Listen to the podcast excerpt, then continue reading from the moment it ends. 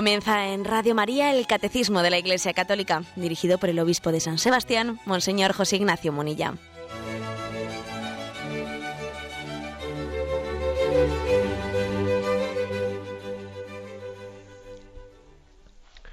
Un cordial saludo a todos los oyentes de Radio María. Un día más, con la gracia del Señor, proseguimos el comentario del Catecismo de nuestra Madre, la Iglesia. Hoy vamos a hacer una edición un tanto especial, aunque no es novedosa, porque de vez en cuando solemos eh, interrumpir o intercalar dentro de estas explicaciones punto por punto del catecismo, cuando lleguemos, cuando solemos llegar a alguna, eh, pues a un fin de un apartado, lo que fuere, solemos dedicar algún programa específico a atender las llamadas de los oyentes, a intentar resolver algunas de sus dudas o preguntas que se formulen. ¿eh? Hoy va a ser un día de estos, de manera que bueno, pues podamos hacerlo bien sea eh, llamando al teléfono acostumbrado, o bien sea también habrá posibilidad de hacerlo formulando las preguntas por correo electrónico al correo electrónico directo arroba radiomaria.es. Bien, pero antes de que comencemos, decir, bueno, encuadrarnos dónde estamos. ¿eh? hemos, hemos avanzado, pues, eh, ya bastante por la cuarta parte del catecismo en la que nos encontramos. El catecismo se divide en cuatro partes cuatro columnas tiene este catecismo. La primera es la del credo, la de la fe. La segunda es la de los sacramentos, la liturgia. La tercera es la de los mandamientos, la moral. Y la cuarta es la de la oración y también la explicación del Padre Nuestro. ¿Mm? Cuatro columnas. Estamos ya en la cuarta y hemos finalizado lo que es la introducción al Padre Nuestro. El Padre Nuestro que estás en el cielo. Y ahora a continuación comienza la explicación de las siete peticiones, que con ellas finaliza el catecismo. ¿eh? No únicamente la cuarta parte, sino finaliza el catecismo. Las siete peticiones, santificado sea tu nombre, venga a nosotros tu reino, etc. ¿eh? Por lo tanto, vamos a introducirnos a partir de ahora en esa, en esa explicación tan práctica, tan jugosa del Padre Nuestro. Fijaros cuántas veces rezamos esta oración, igual inconscientemente de las palabras que estamos diciendo. Cuando éramos pequeños aprendimos de memoria esta oración sin ser conscientes de lo que significaba cada palabra y ahora el Señor nos concede, pasados muchos años, después de haber rezado miles, miles, decenas de miles de veces, ¿no? Esa oración nos permite ahora caer en cuenta de lo que hemos estado diciendo al Señor. Sí, hemos sido conscientes, pero no plenamente conscientes, ¿no? Y ahora tenemos ese don. Bien, pues estamos en ello. Sabéis también que un servidor cogió este, la explicación del catecismo, le cogió el testigo, el relevo al padre Julio hace ya bastantes años y que creo recordar que, que yo retomé eh, el, el catecismo, pues allá por el punto 500 y pico, que es donde hasta donde él había llegado. ¿eh? Desde el punto 500 y pico hemos llegado ya pues casi al 2000, eh, 2700, 2800. ¿no?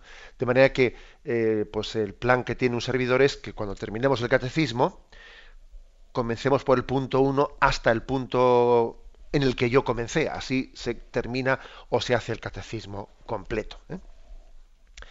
Bien, pues por lo tanto vamos a eh, los, oyentes que en el día de hoy quieran llamar para formular sus preguntas, bien sea sobre estos temas últimos que hemos explicado de la introducción al Padre Nuestro o alguna otra cuestión que haya quedado por ahí suelta, podéis llamar al teléfono 917 107 700, 917 107 700 y también podéis hacerlo en otro formato que irán las preguntas que llegan por correo electrónico las irán leyendo ¿eh? desde, la central de Madrid, escribir un correo electrónico ahora mismo al, al email directo arroba radiomaria.es.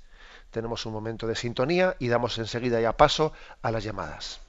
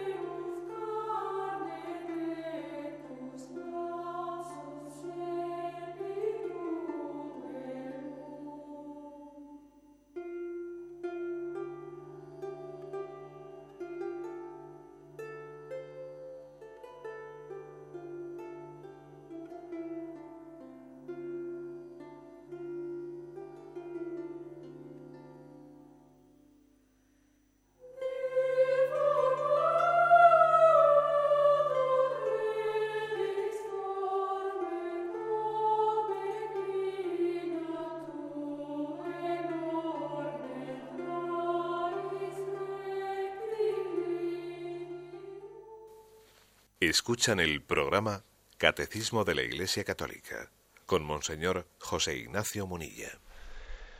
Sí, buenos días, ¿con quién hablamos? Hola, buenos días. buenos días. Soy, soy Juan Jesús de Tres Cantos, Madrid, y mi pregunta es, ¿cuál es la postura de la Iglesia y la que debe adoptar un cristiano ante la píldora del primer día si es un asesinato como el aborto provocado?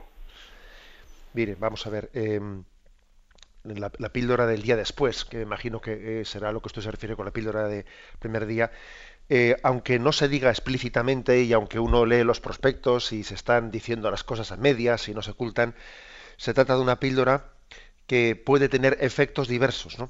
Uno es el efecto anovulatorio, ¿eh?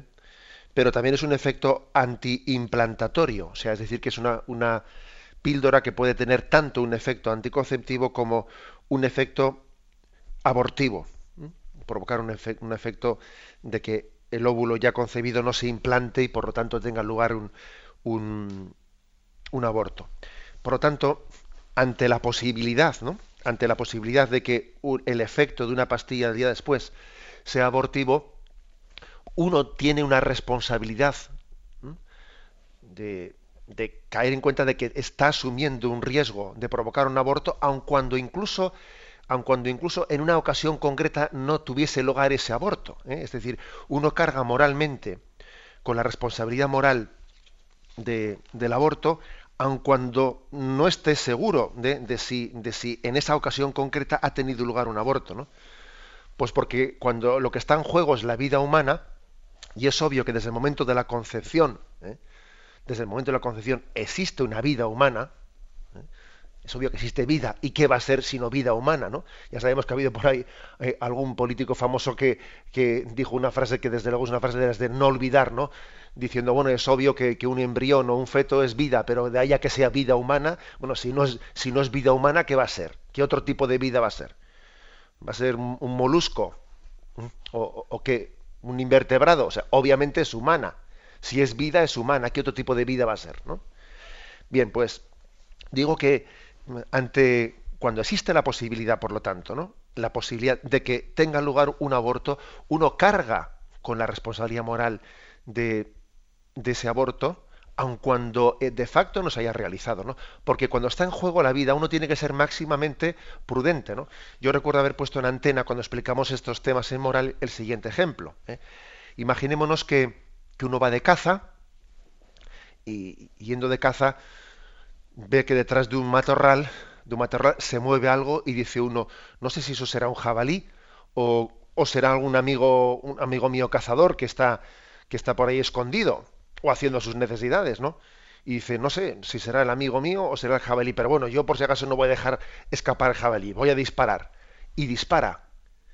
Independientemente de que sea el jabalí o sea su compañero, obviamente ha hecho una auténtica barbaridad y carga sobre su conciencia ¿eh?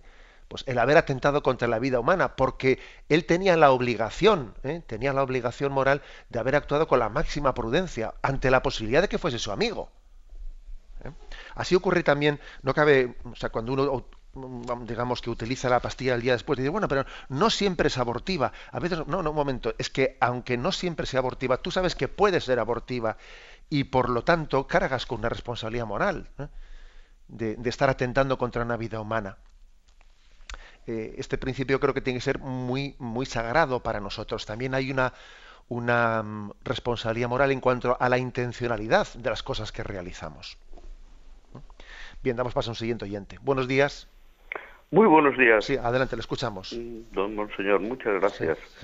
Eh, soy Juan de Valencia. Muy bien, Juan. deseo preguntarle si es dogma que el cuerpo de nuestro Señor Jesucristo, después de la resurrección, está en el cielo, igualmente el de su Santísima Madre, después de la ascensión, y también que cuando se produzca la resurrección de los muertos, pues sus cuerpos misteriosamente reconstruidos estarán también allí. Todos, todos estos cuerpos son físicos. Entonces el, el, el, el cielo tiene que tener un espacio físico. ¿cómo, ¿cómo se puede ver esto? De acuerdo. Mire, le respondo así, vamos a ver si intentamos. Vamos a distinguir la primera parte de la pregunta de la segunda. ¿eh? Vamos a ver, ¿es, ¿es, dogma que Jesucristo está resucitado y ascendido a los cielos y que la Virgen María está asunta eh, eh, en los cielos? Mire, no confundamos la palabra dogma, o sea, dogma de fe, con formar parte de la fe. Porque, por ejemplo, ¿eh? la resurrección de Jesucristo nunca ha sido definida dogmáticamente por ningún concilio, porque no ha habido necesidad de ello, ya está en el credo.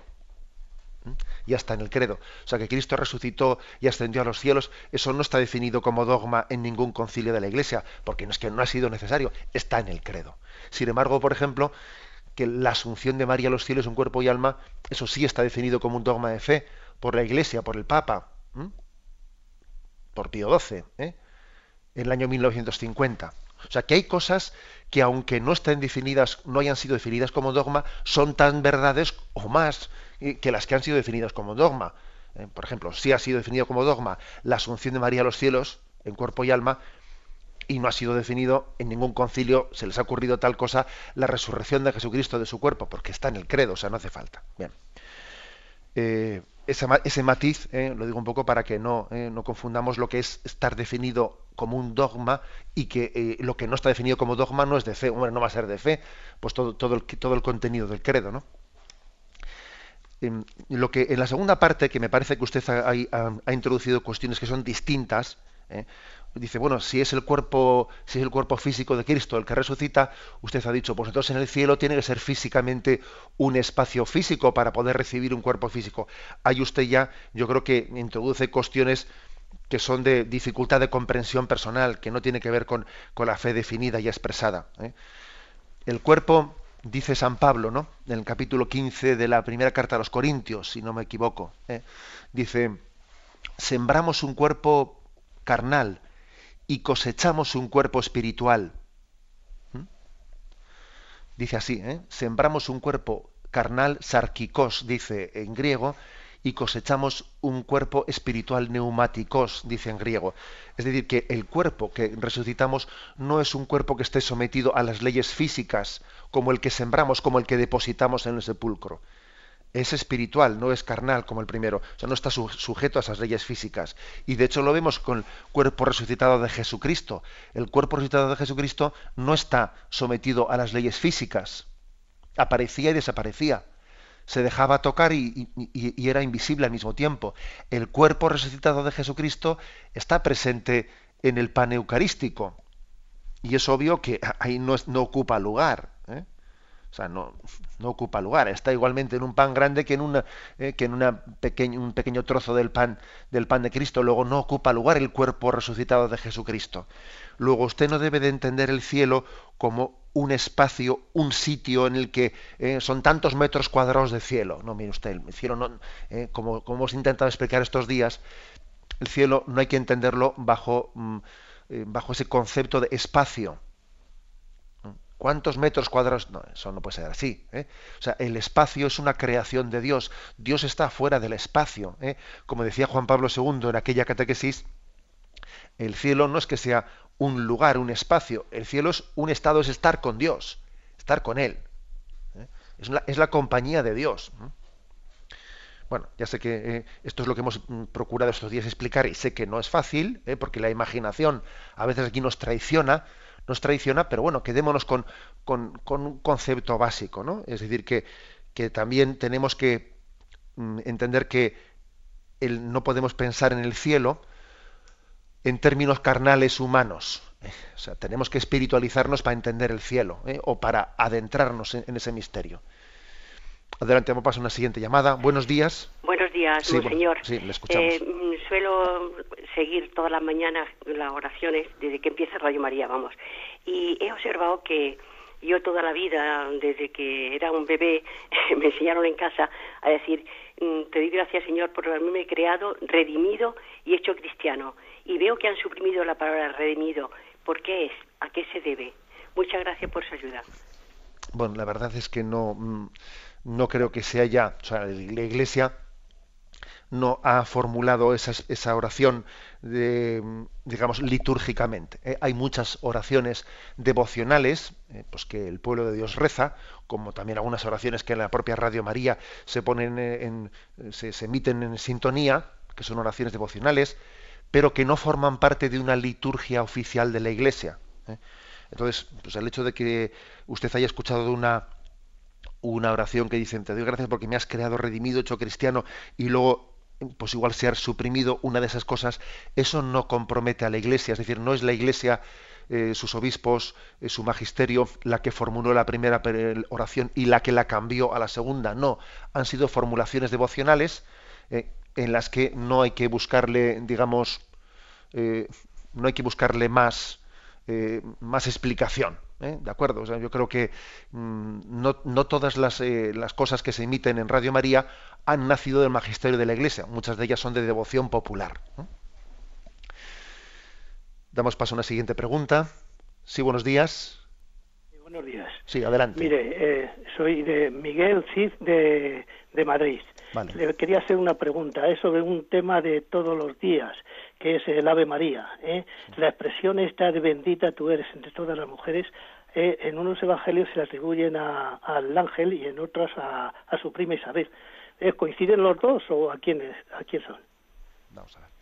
En, la, oración, la oración del Ave María, como tuvimos eh, tuvimos la posibilidad de explicar, me acuerdo que dedicamos, no sé si fueron cinco o seis programas eh, a la explicación de, del Ave María, es una composición en la que se juntan expresiones de tanto de lo que el ángel dirigió a María, según está recogido en el Evangelio de San Lucas, como la expresión, la, oración de María a Isabel. ¿eh? Es por lo tanto una composición de, ambas cosas.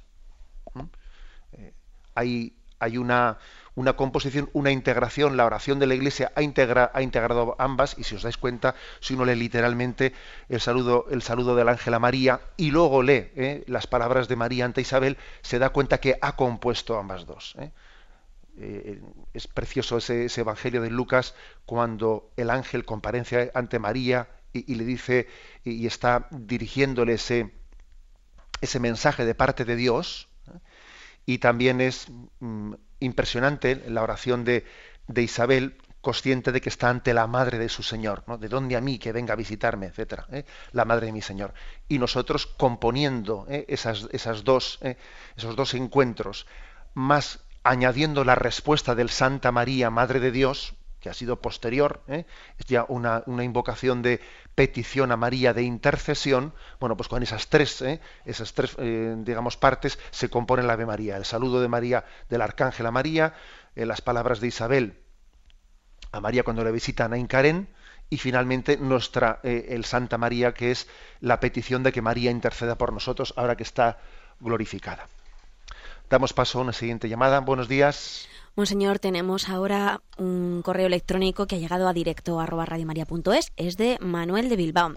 Él dice que mm, en el trabajo ha discutido con un compañero que se dice a sí mismo cristiano comprometido.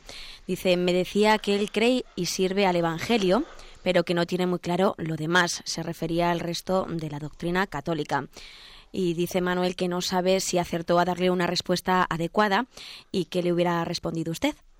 Bueno, de acuerdo. Pues bueno, también está eh, esta pregunta de Manuel que nos hace por correo electrónico, pues es interesante. Es interesante porque, en primer lugar, cuando uno dice, bueno, yo creo en el Evangelio, eh, y lo demás es como si fuese secundario, es como si fuese, eh, bueno, cuestión opinable. Aquí lo fundamental es el Evangelio y lo demás ya, vamos a ver, yo preguntaría, y diría, bueno, ¿A qué te refieres con el Evangelio? ¿Eh? ¿Te refieres que los Evangelios sí y el resto de la palabra de Dios no? Por ejemplo, los Evangelios sí y el libro de los Hechos de los Apóstoles no, y las cartas de San Pablo, tampoco, y el Antiguo Testamento tampoco. Es decir, ojo, estamos hablando de la palabra de Dios, ¿eh? porque dice yo quiero únicamente los Evangelios. Porque es que, porque es que puede ocurrir que uno diga, bueno, yo me identifico con algunos pasajes ¿no? que son de la palabra de Dios, que son con los que más me gustan o más cuadran con mi sensibilidad y los demás los dejo a un lado. Y eso obviamente es, eso es una deformación de la palabra de Dios. Eso de que yo creo en el Evangelio y no en lo demás. y creo que cuando uno va por este camino suele ocurrir que en el fondo tampoco es verdad que acepte el Evangelio entero, sino que después le aplica una especie de eh, pues, eh, comprensiones humanas. No, no acepto los milagros de Cristo porque estos son géneros literarios añadidos. Tampoco acepto esto y lo otro y le va quitando al Evangelio una serie de cosas que no cuadran, no cuadran con su pensamiento. Con lo cual hay que decir, en primer lugar, tenemos que abrirnos a la palabra de Dios que ha sido revelada en su conjunto y no elegir ¿eh? y no elegir únicamente algunas partes de la palabra de Dios que me gustan más. Pero en segundo lugar, hay otra cuestión y es que cómo leemos ¿no? la palabra de Dios bajo la clave de comprensión católica o bajo una clave de comprensión protestante, ¿eh? porque sabéis que uno de los puntos claves de Lutero y de la Reforma Protestante era la libre comprensión y libre interpretación de la palabra de Dios. Sin embargo, los católicos hemos entendido, y lo dice el Concilio Vaticano II, la Dei Verbum, etcétera, que la revelación no viene únicamente por el conducto de la palabra de Dios, sino también viene por la tradición. La tradición y la palabra de Dios son los dos conductos de la revelación. Es más, que nosotros desde la tradición hemos conocido que existe la palabra de Dios y se ha puesto por escrito. Y desde la tradición se interpreta los textos de la palabra de Dios. O sea, yo no interpreto por libre los textos de la palabra de Dios, sino que es la Iglesia la que en su tradición, la que en su magisterio los ha leído e interpretado a lo largo de dos mil años. Luego, existe un gran riesgo de tendencia protestante detrás de esa eh, expresión de ese conocido suyo, ¿no?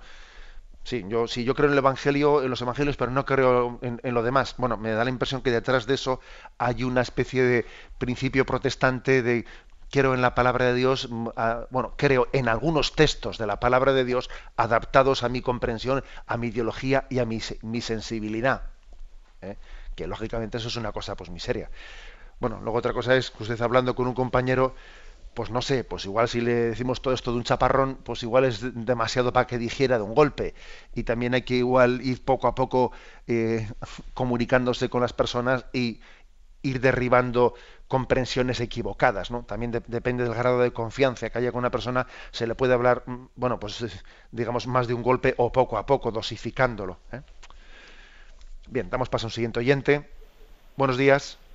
Buenos días. Sí, buenos días, le escuchamos. Eh, soy José María de Pamplona. Adelante, José María. Gracias por venir el otro día a darnos aquella charla tan maja sobre la juventud. Muy bien. Quería preguntarle una cosa a propósito de una llamada que ha habido antes sobre la resurrección de los muertos. En concreto, si Jesucristo y María están en el cielo en cuerpo y alma, como afirmamos por la fe, eh, entiendo que sus cuerpos no pueden estar ya físicamente en la tierra. O dicho de otra manera, por ejemplo, pues eh, Teresa de Calcuta es, eh, por muy santa que sea, su cuerpo sigue estando en la tierra, pero en la resurrección su cuerpo participará también de esa, de esa transformación final. Luego dejará de ser físico. ¿Me puede aclarar esto? Sí. Muchas gracias. Sí, es, es, muy interesante lo que dice el oyente, pero creo que ha dado en el clavo. ¿eh? Es decir, el cuerpo de Jesucristo o el cuerpo de María podrían aparecer, como ha dicho por ahí desgraciadamente, ¿no? porque siempre hay algún teólogo que se tiene que salir del tiesto, y por desgracia hay mucho teólogo que lleva ese nombre, pues que está en abierto, está en abierto disenso con el magisterio de la Iglesia y, y, deforma la fe católica. ¿no? Entonces vamos a ver, ¿podría aparecer ahora en una tumba, en una excavación arqueológica, el cuerpo de Jesucristo o el de la Virgen María? Y la respuesta obviamente es no, no puede ser tal cosa, porque está ascendido a los cielos. Eso de que decir, bueno, sí, yo creo en la resurrección de Jesús, pero eso no quiere decir que el cuerpo haya salido del sepulcro. Oiga, mire usted, entonces no juguemos con las palabras. Si usted dice que yo creo en la resurrección de Jesús, pero eso no quiere decir que el cuerpo suyo haya salido del sepulcro, entonces sea usted sincero y diga que no cree en la resurrección, porque entonces usted está creyendo en otra cosa, está creyendo en la, bueno, en la inmortalidad del alma, eh, de su espíritu, pero el cuerpo, o sea, aunque el cuerpo, eh, como dice San Pablo, sembramos un cuerpo carnal y cosechamos después de la resurrección un cuerpo espiritual. Bien, pero ese cuerpo espiritual que transforma lo físico, lo espiritualiza, pero obviamente no es ese mismo cuerpo. Luego se producirá la transformación en ese cuerpo físico que pasará a ser el mismo cuerpo pero espiritualizado. Pero no va a haber dos cuerpos, el físico que quedó abajo y uno nuevo que comienza a ser en la resurrección. De hecho, los primeros cristianos en las catacumbas eh, representaron, para, para hablar de la fe en la resurrección, ponían la imagen del ave fénix. El ave fénix que es ese montón de cenizas que se mm, rehacen y sale un ave, un ave de la reconstitución de las cenizas. Esa imagen del ave fénix, los primeros cristianos en las catacumbas la, escogieron como imagen apropiada para expresar la resurrección de los cuerpos. ¿Mm? De estos cuerpos, ¿eh? de, estos, de, estos restos, Dios rehará ¿eh? Eh, en su resurrección, y él sabrá cómo. Nosotros no vamos a decirle a Dios cómo tienen que hacer las cosas, pero nosotros afirmamos que este cuerpo carnal, ¿eh? Dios lo resucitará eh, y obviamente será un cuerpo espiritualizado, pero será este cuerpo. ¿eh? En resumen, que yo creo que el oyente ha, dado el clavo en, decir que obviamente la Virgen, así, así como los cuerpos del resto de los santos están enterrados y tienen un lugar en el que están enterrados, y vamos a, a visitar la tumba de San Pedro y la tumba de Santiago, sin embargo, cuando uno va a Jerusalén, y va a visitar la tumba de Jesucristo, la diferencia es que la tumba de Jesucristo está vacía.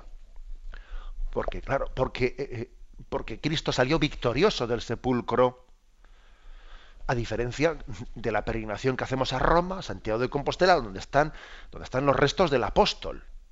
Porque están esperando la resurrección final, al final de los tiempos. ¿eh? O sea, esto es, obviamente, esto que estoy diciendo forma parte de la doctrina católica y negar esto al final es negar la, propia fe en la resurrección. Damos paso a una última llamada. Buenos días. Buenos días, monseñor. Muchas gracias por todo. Mire, quería preguntarle, mm, ¿será posible tener conexión espiritual con nuestros seres más queridos que estén en el cielo? En nuestro momento terrenal. Sí, vamos a ver. Yo creo que mm, yo creo que nosotros tenemos una comunión con todos los seres eh, queridos que están eh, pues, en, el cielo o incluso en el purgatorio. Incluso por una, tenemos una comunión, de, para empezar, de intercesión, de que nosotros oramos por ellos y ellos oran por nosotros. ¿eh? Y, les, y, tenemos también esa relación de amistad y de comunión. Luego, además, posiblemente hay que decir que esa amistad y comunión es más intensa que nunca, porque en la medida en que nosotros deseemos e intentemos y procuremos ser santos, porque si uno dice, yo intento unirme plenamente a Dios y ellos también están plenamente unidos a Dios, pues nunca vamos a estar más unidos entre nosotros como uniéndonos en Cristo. ¿Mm? O sea, creo que esto es, eh, esto es importante. Luego, otra cosa es que creo que un tipo de relación con, eh, con nuestros seres queridos, pues poco, sana eh, es la que entra en un tipo de superstición, es una especie de que si me envían recados desde el otro mundo. yo creo que nuestra unión con los seres queridos debe de ser en Dios. ¿eh? Me refiero con, con, nuestros seres queridos difuntos. ¿eh? Tiene que ser en Dios cuando caemos mucho en cuestiones ya mm, que suenan más a espiritismos, ¿eh? a espiritismos y cosas por el estilo, yo creo que por ese camino no vamos bien, ¿eh? no vamos bien, tenemos que purificarlo, purificarlo. ¿eh? Es la oración de intercesión entre la iglesia que peregrina y la iglesia triunfante que está en el cielo o la que se purifica, purgante en el purgatorio, la oración de, mm, de intercesión de unos por otros, la que crea entre nosotros una, una fortísima y gran comunión. Damos paso a una siguiente, un siguiente oyente. Buenos días. Hola, buenos días. Sí, adelante. Buenos días, soy oyente de aquí de Granada. Pues quería preguntarle a ver su opinión sobre... Soy madre de familia, entonces mm, a ver qué me aconseja sobre mm, mi postura cristiana ante el, mm, mi marido y mi hijo, pues que no se... Pues que no se entienden muy bien muchas ocasiones y motivos de conflicto. Entonces, rezo muchísimo y no sé qué bando pegarme, por un lado entonces no sé cuál sería mi postura más o menos cristiana y, humana de estar en un bando y en otro, ¿no? Muchas gracias. Bien, pues la verdad es que tiene usted una situación delicada, ¿no? Y la verdad es que creo que hay un principio, usted dice, ¿en qué bando me pongo? Bueno, es que para empezar, eh, el hecho de que usted haga la pregunta de esa manera ya es significativo, ¿no? Quizás es, es un error el que parezca que haya bandos. Me parece que lo, lo importante sería que usted con su marido, con su marido a solas, en la intimidad del matrimonio, tengan toda eh, la conversación que, deban de tener ¿eh? para que tengan una postura unida ante el hijo. O sea, eso de que el hijo vea por una parte mi padre tal, por una parte mi madre cual, y entonces ahora me agarro a él, ahora me agarro a ella, ¿no? Es decir, haya habido, mm, hay, ¿no? Obviamente en el caso de usted, un, un problema de partida y es que no hay una unión entre el esposo y la esposa y, un planteamiento compartido y conjuntado de cómo abordar la relación con el hijo. Quizás en estos casos la tentación de, de, una, de una madre es la de presentarse como una vía intermedia. Bueno, aquí está tu padre, pero bueno, como es obvio que no tenemos unión entre el marido y la mujer y que tú tienes problemas con tu padre, aquí estoy yo y haré una vía intermedia, eso es un, un peligro. Yo creo que mi, mi consejo, ya sé que al final uno a veces tiene que hacer discernimientos desde, desde lo que hay, ¿eh? pero, pero si queremos sanar las cosas en las raíces, mi consejo es que usted con su marido ese tema lo, trate, lo trate en profundidad e incluso quizás que ustedes dos, antes de hablar con su hijo, pidan una ayuda eh, de un centro de orientación familiar en el que el marido y la mujer se sientan juntos y dicen vamos a hablar entre nosotros o a que alguien nos ayude a hablar quizás porque porque no porque hemos mm, cogido hábitos en los que nos cuesta eh, hablar y consensuar y mirar las formas de abordar la relación con el hijo. Eh. Me parece que este es el, consejo que yo, que yo puedo darle. Pasamos ahora, Monseñor, a una, un correo electrónico que ha llegado a directo a radiomaria.es. Es de Ernesto. Dice, buenos días, Monseñor. Los perros y las mascotas al morir van al cielo. Los volveremos a ver. Hay un pasaje que habla de que el lobo pacerá con el cordero o algo así. Si la respuesta es negativa por no tener, tener alma, ¿qué diferencia hay entre dichos animales y los niños abortados que ni siquiera han nacido, que según la doctrina sí tienen un lugar de salvación? Vamos a ver, yo creo que ahí se lían un poco las cosas en esa pregunta. Para empezar, no, no, compare usted los niños abortados que no han nacido porque ellos sí tienen alma. ¿eh? O sea, Dios infunde el alma en el momento de la concepción. ¿eh? Con lo cual, un niño, un embrión, un feto, sí tiene alma humana. ¿eh? Entonces, no lo compare usted con esto porque, porque sé, lo que hemos dicho en alguna ocasión es que los niños que mueren sin haber sido bautizados o los fetos, que no han llegado eh, a, ver la luz, sin embargo tienen un alma humana y son personas humanas queridas por Dios, llamadas al cielo y a contemplar a Dios por toda la eternidad. Bueno, entonces no confundamos las dos cosas. Em, con respecto a lo primero, por cierto, eh, creo que fue ayer, antes de ayer, que escuché la noticia que un juez, un juez en no sé qué lugar de España, ha dado a un matrimonio que se ha divorciado, les ha dado la custodia compartida del perro qué días puede estar el perro con el marido y qué días puede estar el perro con la mujer. Decía que es el primer caso de custodia compartida del perro. Y yo, pues voy a ser sincero, que cuando escuché la, eh, noticia, pues me eché una carcajada. Eh. Me eché una carcajada y dije, madre mía de mi alma. Eh". ¿Qué quiere decir con esto? Pues que yo creo que estamos en un, en, un, en una sociedad en la que nuestras carencias afectivas tan grandes y los huecos que también hace que hayamos puesto una afectividad a veces en los animales que, que, deja patente nuestras carencias afectivas y nuestras faltas de relaciones humanas y, hace que, eh, que, los animales pues acaben siendo pues una especie de colchón afectivo en muchas personas. Eh, yo recuerdo haber escuchado la pregunta de, vamos, que se me ha formulado la pregunta a una persona que vive sola y vive con su perrito y te dice, ¿y en el cielo podré estar con mi perrito?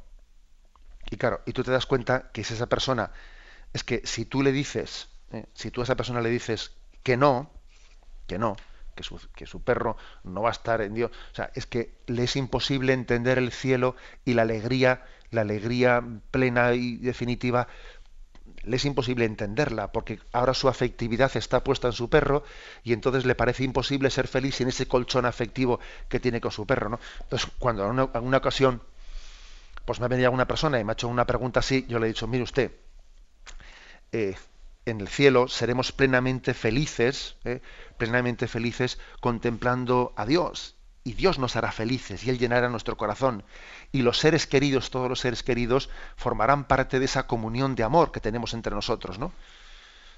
todos los seres humanos, los seres queridos, forman parte de ese coro que alaba a Dios y todavía aumenta nuestro gozo y alegría. Y el resto de la creación, el resto de la creación, ¿eh? Eh, pues no únicamente los animales, sino la creación, las plantas, etcétera, no, toda la maravilla de la creación. También eh, habla el Apocalipsis de que vi un cielo nuevo y una tierra nueva. También se habla en la, doctrina católica de una transformación de la naturaleza. ¿eh? En ese nuevo cielo y nueva tierra, lógicamente no estamos hablando en un sentido físico, sino su misterio, ¿no? De una nueva creación espiritualizada que forma parte de ese marco de la glorificación de Dios. ¿Eh? Por lo tanto, sí cabe decir en ese sentido eh, que, la naturaleza eh, forma parte de, ese marco de los cielos nuevos y tierra nueva. Pero hay que insistir y hay que subrayar, ¿no? Hay que subrayar que será la comunión con Dios mm, en la plenitud de, de, ese cuerpo místico de Cristo que es la Iglesia, que ya estará completada con todos, ¿no? con todos nuestros hermanos que están en el cielo, la que nos hará plenamente felices. Entonces quizás la señora que está acercado y, te ha hecho la pregunta de, pero yo podré estar con mi perrito en el cielo, pues igual te mira y te dice, bueno, parece que ha dicho que sí, que el perro también estará porque la naturaleza estará transformada, pero tú lo que has pretendido es que quien te ha hecho esa pregunta intente poner su corazón en Dios y entender que el hecho de que, que esté ahora poniendo ¿no? afectivamente ¿no? pues su corazón en ese, en ese animalillo, no deja de ser eh, pues un signo de unas carencias afectivas que, se, que le conllevan que se apoya desmedidamente y desmesuradamente en un animal de compañía. Y hay algo que ahí tiene que ser purificado. ¿eh? En fin, ya sé que me he ido un poco eh, más allá de lo que se me ha preguntado, pero creo que era importante. Adelante, vamos a una siguiente pregunta. Buenos días. Buenos días, don José Ignacio. Soy José Martín. Adelante. Este, eh, yo, eh, claro, eh, esta explicación en el catecismo del Padre Nuestro empieza por el, en el número uno ya este, hay dos paréntesis en el que se dice que son en una cinco peticiones, en otra siete, con referencia a Lucas y a Mateo, a San Mateo. Este, el, el tema es eh, bueno, ha quedado bien claro de que no son eh, simplemente peticiones, sino que hay algo más, ¿no? De fondo. Eh, pero el, tema este metafísico o dosológico de que si son cinco o siete, yo siempre estoy en que son seis. No sé, quería un poco explicar eso, al que me explicara. Muchas gracias. Vamos a ver. el Padre Nuestro viene reflejado en dos, en dos mm, evangelios, en el de San Lucas y el de San Mateo tal y como se narra en Lucas, están como más reducidas las peticiones eh, a cinco. Y tal como se narra en San Mateo, están recogidas en siete. ¿eh? Santificado sea tu nombre, la primera. Venga a nosotros tu reino.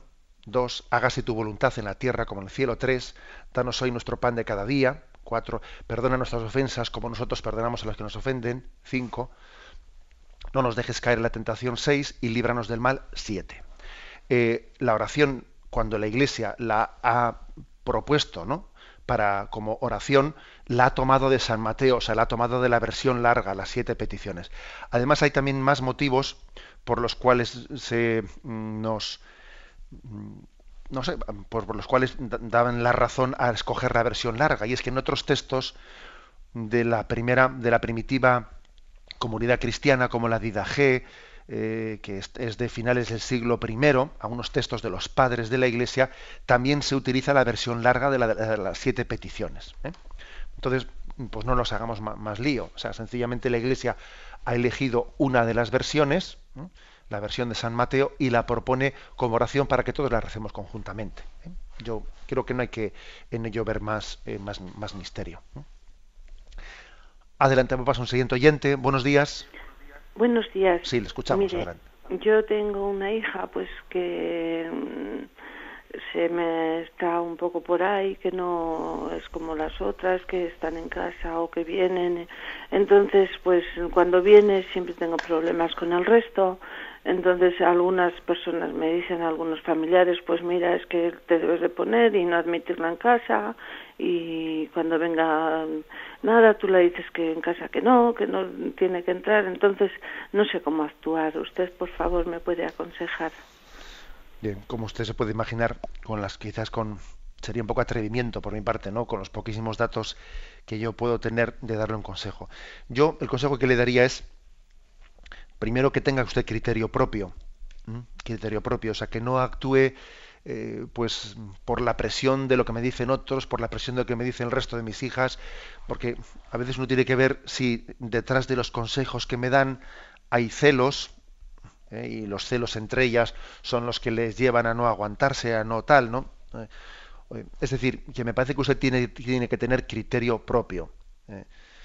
Y si usted tiene esposo y su esposo vive, pues también lógicamente es muy importante que tenga un criterio conjugado con él en criterio conjugado con él.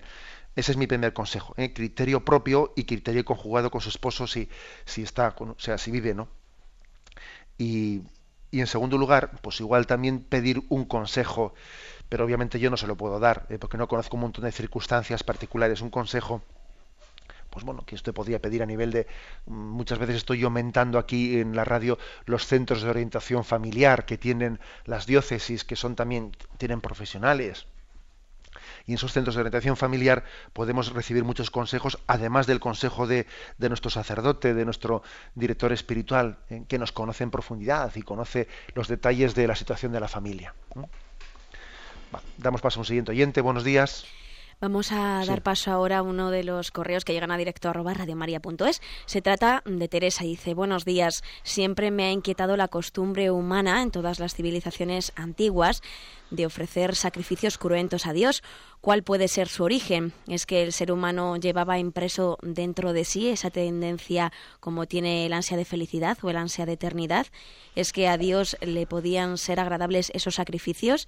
¿Eran tan solo una prefiguración del gran sacrificio de su Hijo unigénito? Vamos a ver, yo creo que esa tendencia, ¿eh? es interesante la pregunta que hace el oyente, esa tendencia que hay en muchas culturas, ¿no? A ofrecer sacrificios a Dios y culturas que no se han conocido una a la otra, etcétera, ¿no? En, pues en Oceanía y en América y en África, esa tendencia, bueno, yo no es que sea un especialista, ¿no? En historia de religiones o en la fenomenología religiosa, pero yo me atrevería a decir, a riesgo de simplificar, que puede tener también una explicación y es que a veces eh, ese principio que todos tenemos, somos conscientes de que el que algo quiere, algo le cuesta. Es decir, que algo grande tiene que tener como un gran precio.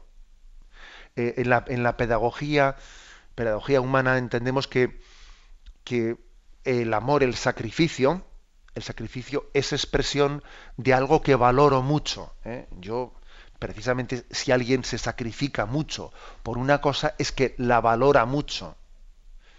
O sea, lo que no lo que no cuesta nada no vale nada. ¿eh? y sin embargo, lo que cuesta mucho vale mucho. Luego, eh, de alguna manera, las, las religiones primitivas tienen una especie de, eh, de comprensión de decir, para pedirle a Dios que aplaque su, eh, que aplaque su ira, etcétera, le ofrecemos un sacrificio que es costoso para nosotros, eh, pidiendo la bendición de Dios, que Dios nos, nos mire con ojos bondadosos. Este tipo de concepción puede estar detrás de las religiones primitivas. ¿Mm? Claro, lo que es una auténtica novedad en el cristianismo es lo que dice eh, sacrificios y holocaustos no los aceptaste entonces aquí tienes un corazón humilde. Lo que Dios quiere, el auténtico sacrificio es el de la ofrenda a Dios de un corazón misericordioso. Porque uno puede estar ofreciendo muchos sacrificios sin ofrecer humildemente su corazón. ¿eh? O sea que quizás lo que ha venido Jesucristo en su sacrificio realizado en la cruz, sí, también ha empalmado, ¿no?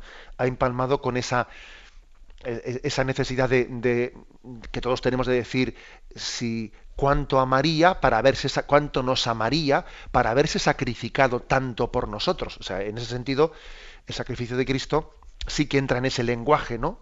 Del valor del, del sufrimiento y de lo sacrificial, pero al mismo tiempo purifica ese concepto de sacrificio, porque entiende que el valor el valor del sacrificio de Cristo no está en la cantidad de su sangre, sino en la obediencia filial al Padre. Y Él nos enseña que el valor de nuestros sacrificios no esté en el sufrimiento por el sufrimiento, sino que esté en la humildad, en la misericordia, en el amor al prójimo. Ese es el verdadero sacrificio. ¿eh? O sea que es un poco lo que se me ocurriría responderle al oyente. Pues damos paso a otro correo, si le parece. Adelante. Es de Julia de Teruel. Dice, he estado en un funeral de un familiar y me llamó la atención que el sacerdote dijese varias veces en la homilía la expresión, nuestro hermano ya ha resucitado y está con Dios. ¿Es esto correcto? Pues la verdad es que es que no, es que no. Yo creo que el oyente cuando se le ha encendido ahí un poco la voz de alarma de que no le ha sonado bien, yo creo que si es así, ¿eh? literalmente como ya lo he escuchado, no es correcto, porque mm, predicar de esa manera, decir nuestro hermano ya ha resucitado y está, en el cielo con Dios. No, no, vamos a ver. ¿eh? en primer lugar, nosotros en la, en la fe en el más allá siempre hemos distinguido, y la oración litúrgica lo distingue claramente, ¿no? Entre lo que es la, la pervivencia del alma después de la muerte y la resurrección final de los cuerpos al final de los tiempos. ¿Eh? Sea, que en el momento de la muerte hay una separación de alma y cuerpo y que el alma es eh, juzgada en un juicio particular ante Dios eh, y que al final de los tiempos el cuerpo resucitará y en el juicio final, pues cuerpo y alma unidos serán juzgados ante Dios en un juicio que lógicamente ratifique el primer juicio. Es que eso forma parte de la fe católica, es que no podemos obviar ese asunto. Luego decir eh, en un funeral ante alguien que está recién fallecido que este, este, hermano ha resucitado es armar un lío. Es armar un lío porque eh, la liturgia, la liturgia habla de la resurrección al final de los tiempos. Luego, no confundamos resurrección al final de los tiempos pues con la, con la pervivencia, con la inmortalidad del alma después de la muerte. Y luego también decir en un funeral que alguien ya está en el cielo, bueno, es que un funeral no es una canonización. En la canonización sí, se dice, la iglesia se compromete a decir que esta persona está en el cielo. ¿eh? Pero hombre, un funeral no es una canonización. En un funeral lo que hacemos es orar para que Dios, Dios para que esté en el cielo y tenemos la esperanza de que por la misericordia Dios estará en el cielo, pero la afirmación ¿eh? de que esta persona está en el cielo no, no es prudente hacerla. O sea, en la esperanza, eh, en la esperanza confiamos en ello, se lo pedimos a Dios, pero no es lo mismo un funeral que una canonización. ¿eh? Suena un poco a risa lo que estoy diciendo, pero, pero es verdad. Por eso cuando predicamos es que es muy importante ser precisos, ¿no? Y que precisemos nuestra manera de hablar para que no armemos un lío en el pueblo de Dios. Damos paso a un siguiente oyente. Buenos días. Buenos días. Sí, escuchamos. Mire, soy Pilar de Madrid. Hmm. Yo es que en cierto día le, le, entendí que hablaba sobre cuando se lleva a los padres a las residencias, porque es una como una pena, ¿no? y bueno, como que se les abandona o tal. Yo verdaderamente abandonados no están porque yo soy soltera, vivía con ellos, me han caído los dos a la vez paralíticos, o sea, hay que levantarles, acostarles, todo, todo, todo, todo. Yo no tengo una casa acondicionada. Y entonces yo me vengo todos los días de ver a mis padres porque como en la residencia con ellos. Y hablé con la directora y me dijeron que sí, que podía hacerlo, para estar en familia. Y la cena ya no, pero la comida sí la hago con ellos. Y estoy mañana entera y hasta la tarde que ya le van, los ponen a cenar para venirme a casa, ¿no? y yo me vengo muchos días llorando, porque era lo último que hubiera querido. Aconsejeme usted, por favor. Bien, yo la verdad es que no recuerdo cuándo pudimos hablar en el, en el programa de eso. Quizás cuando hablamos del cuarto mandamiento, hace ya bastante tiempo, es posible que ese tema saliese, ¿no? Pero vamos a ver, hay que decir que obviamente eh, el discernimiento de si lo más prudente es que unos padres estén en una residencia o en casa será un discernimiento de prudencia desde las circunstancias personales que uno viva. ¿eh? Puede haber circunstancias, como las que usted misma acaba de decir, yo no, no tengo ¿no? Pues ni, la, eh, ni físicamente la posibilidad de, tener una casa adaptada a, bueno, pues, pues, eso puede ocurrir perfectamente, ¿no? y que sea más prudente y más conveniente el que esté en una residencia, eso puede ocurrir. Ahora también al mismo tiempo, yo me, yo me atrevo a decir, no juzgando un caso particular, sino juzgando, ¿eh? juzgando globalmente, globalmente una, una, una tendencia de nuestra sociedad que me parece una gran pérdida que nuestros mayores no formen parte de, de, nuestra, de nuestra vida y que de nuestra vida más íntima, de nuestro núcleo familiar más íntimo, ¿no?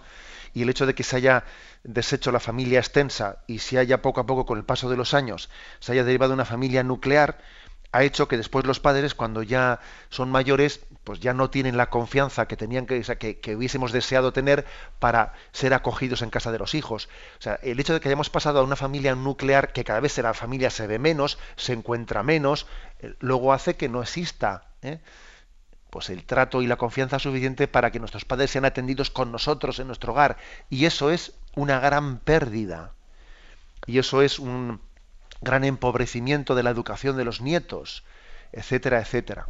¿eh? Esto lo digo yo a nivel de no de juicio de un caso particular, sino, de globalmente juzgar, eh, dar un juicio sobre lo que acontece, ¿no? O sea, nos hemos aislado tremendamente y la familia se ha nuclearizado en grupos pequeños, de manera que parece que las mismas viviendas es que no hay sitio para nadie.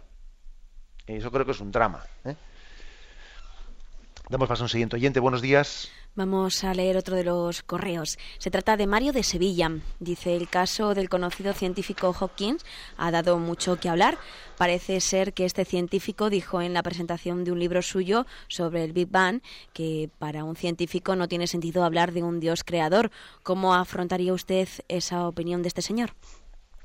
Bueno, yo creo que la clave, la clave para responder a este científico Hopkins, ¿no? que, que él, bueno, pues en esa presentación de ese libro, creo que será el, el, magnífico diseño sobre Big Bang, él dice, bueno, y, no hace falta recurrir eh, para nada al tema de la, de la, creencia de la existencia de Dios, ni nada por el estilo, ¿no? Bueno, yo creo, eh, yo creo con todos mis respetos que este señor se ha, eh, cometido el error de salirse de su campo, o sea, hay que denunciar su intrusión fuera de su campo científico. Porque, para empezar, es importante recordar que no solo existen las ciencias experimentales, sino que también existen las ciencias racionales. ¿eh? O sea, es decir, que no solo las matemáticas, la física, la química son ciencias, sino que también son ciencias, oye, pues la filosofía y la teología, la historia. O sea, que un pecado de la gente que es de ciencias, como se suele decir entre comillas, suele ser el pensar que de los de letras, los de letras son de segunda división o que esos no son científicos, ¿no? Y eso es un gran error. Porque recuerdo una expresión de Santo Tomás de Aquino muy famosa que dice, temo al hombre de un solo libro, le temo. Porque es un peligro, ¿eh? Es un peligro el que diga, no, yo, aquí importante son las ciencias, ¿no? Aquí lo importante, no, es que todas las ciencias son complementarias. ¿eh? Y esto nos tiene que ayudar a ser humildes y a, tener una concepción de la sabiduría interdisciplinar. ¿eh? Es decir, que para conocer la realidad, el químico tiene algo que decir, pero el físico también, y el filósofo también, y el teólogo también. ¿eh? Lo malo es cuando una rama del saber pretende dar una explicación a toda la realidad. ¿eh? Eso es poco humilde. Poco humilde. Entonces, esto, esto último, esto último, pues la verdad es que creo que la teoría del Big Bang le pasa algo, algo por el estilo. ¿eh? Mm, la teoría del Big Bang deja intacta la pregunta sobre el origen del ser antes de esa explosión inicial. No hace, no hace mucho un sobrino mío me dice que en clase de ciencias, el profesor de ciencias, pues estaba explicando el tema del Big Bang, ¿no? Que hubo una explosión primera inicial y claro, y por esto mi sobrino le pregunta al profesor, bien, pero ¿y quién puso eso que explotó? Porque la nada no explota. Y yo le dije, bien, chaval, está bien hecha la pregunta. Es decir, que obviamente eh, eh, la, física o esa asignatura no lo explica todo. Luego hay más cosas para explicar. ¿eh? O sea, que es que hay que entender que, por ejemplo, la pregunta de de dónde proviene el ser, ¿por qué el ser y no la nada? Esta pregunta ya no la puede responder el físico porque está más allá de su campo. Más bien la responde el metafísico, es decir, el filósofo o el teólogo. Luego, cada uno en su terreno y Dios en el de todos. ¿eh? Porque es un, es un error, ¿eh? por lo tanto, el, el pretender desde una una rama del saber decir que las demás me sobran. ¿no? Eso es una, intrusión, ¿eh? es una intrusión y es un error en el que a veces se nos ha achacado a nosotros de tal cosa y ahora resulta que los que nos han achacado a nosotros ¿no? de tal cosa pues cometen el mismo error y por, por el lado contrario unos siglos más tarde. ¿eh? No sé si conocéis una anécdota que a mí me encantó eh, en una publicación que hizo un profesor de religión italiano en el que había recogido frases de, de niños que escribían en la clase de religión a Jesús algunas cartas y algunas eh, expresiones son preciosas. Por ejemplo, había un niño que mm, escribe a Jesús lo siguiente, dice, querido Jesús, hemos estudiado que Tomás Edison descubrió la luz, pero en la catequesis nos, nos dicen que tú creaste la luz dice, yo creo que Tomás Edison te robó la idea. Decía el niño, ¿no? Yo creo que Tomás Edison te robó la idea. Y el niño en su inocencia eh, daba en el clavo. ¿eh? daba en el clavo, porque es decir, la ciencia es absurdo, ¿no? Presentarla como incompatible con, nuestra creencia en Dios. Si es Dios el autor de la sabiduría, si es Dios el autor de la, de la ciencia, cuando un científico, mira, un poco de ciencia aleja de Dios, pero mucha ciencia acerca a Dios. Y este niño que escribía esta oración, yo creo que era un sabio ¿eh? y tenía una sabiduría muy, mucho más profunda de lo que parece. Bueno, damos paso a una última llamada. Buenos días pues volvemos a pasar un nuevo correo, ya el último. Se trata de Enrique de Córdoba.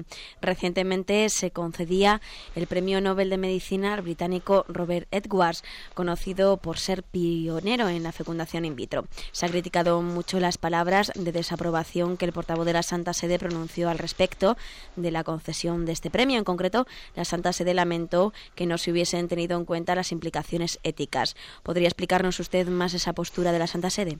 Bueno, la pena es que nos queda poco tiempo, ¿eh? pero mm, la Santa Sede dijo, hombre, es que no todo avance científico es un avance humano, porque el avance científico también tiene que ver si, si, guarda todas las implicaciones morales y éticas. Nadie duda de que una bomba atómica sea un avance científico, ahora es un avance humano. Bueno, esa es, un poco eh, la, reflexión que hace. Es que la, fecundación in vitro, detrás de ella se ocultan problemas morales y éticos muy serios. ¿Mm? Parece que da como eh, respuesta a la fecundación in vitro al deseo de superar el problema de la infertilidad. Pero lo cierto es que la fecundación in vitro crea una serie de problemas muy serios, como el hecho de que para poder tener un niño viable hay muchos efectos colaterales, ¿no? como cuando como se dice en las guerras, ¿no? Hay efectos colaterales, inevitables, ¿no? Pues que los niños y, los inocentes sufren los bombardeos. Oiga, mire usted, eso no es admisible, que los inocentes sufran efectos colaterales inevitables. Algo así pasa en la fecundación in vitro, porque para que un niño llegue a ser viable ha habido muchos abortos que se han quedado por el camino.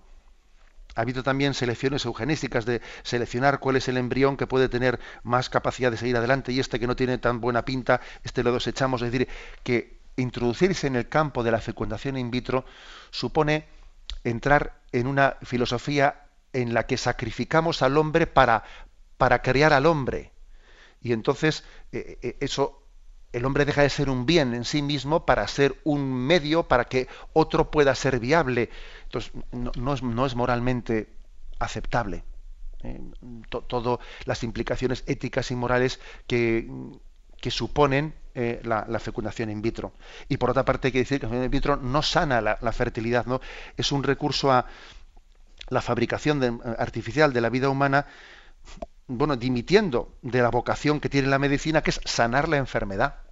Eh, sanar la enfermedad. Por lo tanto, es un tema del que hablamos en su tiempo, que igual necesitaría más tiempo para abordar la respuesta, pero bueno, brevemente lo dejo ahí. Por eso la Santa Sede dijo que no se habían tenido en cuenta a la hora de otorgarle el premio Nobel a este, a este médico británico, no se habían tenido en cuenta las implicaciones éticas que conlleva la fecundación in vitro.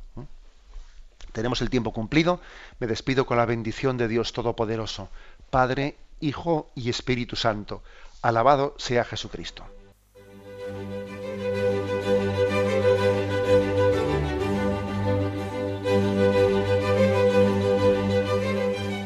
Finaliza el Catecismo de la Iglesia Católica, un programa dirigido por Monseñor José Ignacio Munilla, obispo de San Sebastián.